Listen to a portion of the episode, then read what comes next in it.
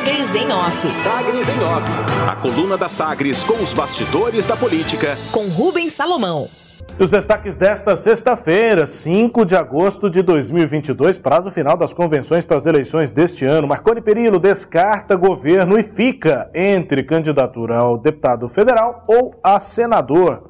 O ex-governador Marconi Perillo do PSDB confirmou ontem, numa reunião com lideranças do PSDB goiano, a desistência do projeto de candidatura ao governo do estado.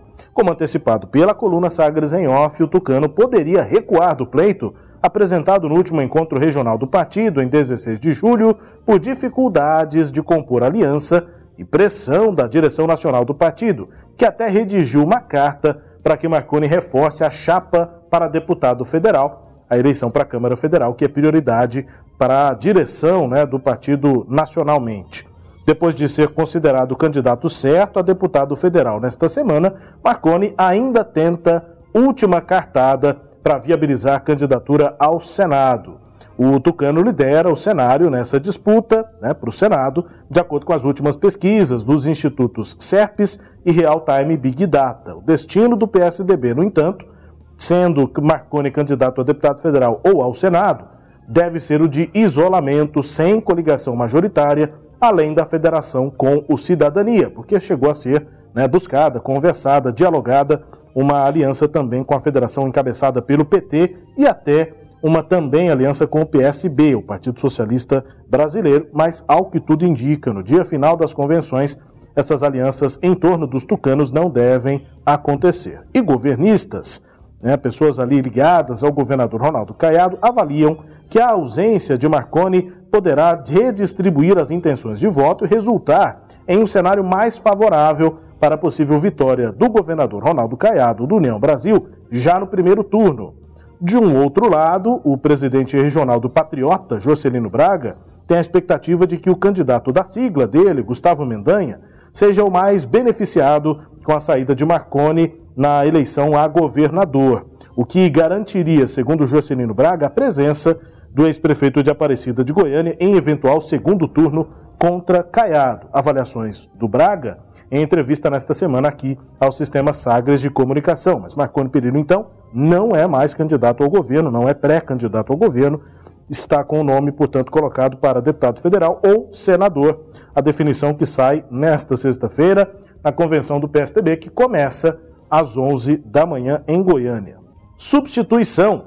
O presidente do PSD em Goiás, Vilmar Rocha, decidiu ontem confirmar candidatura ao Senado pela base do governador Ronaldo Caiado. A definição ocorreu em reunião depois da desistência do presidente da Assembleia Legislativa, Lissau Vieira, no início da semana. Só que esse projeto fica em espera.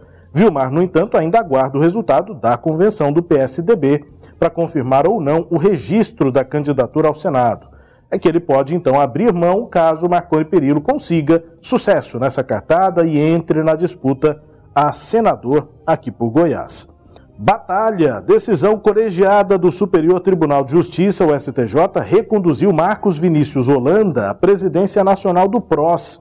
Consequentemente, Doni Rodrigues está de volta à direção da sigla em Goiás e anunciou de novo ontem a retomada então do apoio à reeleição de Ronaldo Caiado a questão segue na justiça, cabe recurso. O relator do STJ, o relator desse caso lá no STJ, o ministro Antônio Carlos Ferreira, apontou a incompetência da corte para a decisão anterior, que veio do ministro Jorge Mussi e restabeleceu então os efeitos do acórdão proferido pelo Tribunal de Justiça do Distrito Federal e Territórios.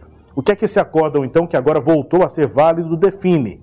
O acórdão do TJDF destituiu Eurípides Júnior da direção nacional do PROS e conduziu Marcos Holanda ao comando da sigla. Isso aconteceu no início de março e, de novo, essa é a decisão válida agora por avaliação aí colegiada do Superior Tribunal de Justiça, lá em Brasília.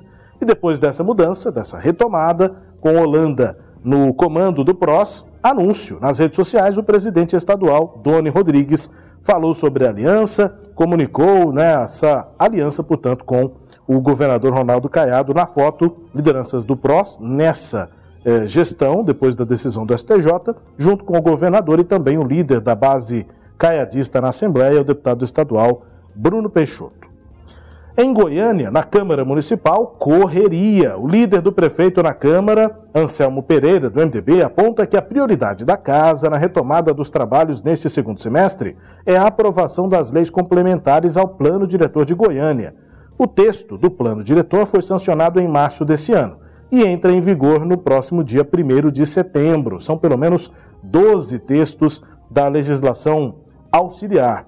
O prazo era de seis meses, né? A legislação dá esse prazo de 180 dias para que o plano diretor entre em vigor e esse foi o tempo para que a prefeitura elaborasse e enviasse à Câmara as leis complementares. Mas isso só está acontecendo agora em agosto, há algumas semanas do prazo final, né? Precisa ser aprovado e sancionado para valer já no dia 1 de setembro. Entre as matérias estão o Código de Posturas, Lei Ambiental, Código de Parcelamento do Solo e o Código de Obras e Edificações. O prazo está apertado e Anselmo Pereira disse o seguinte.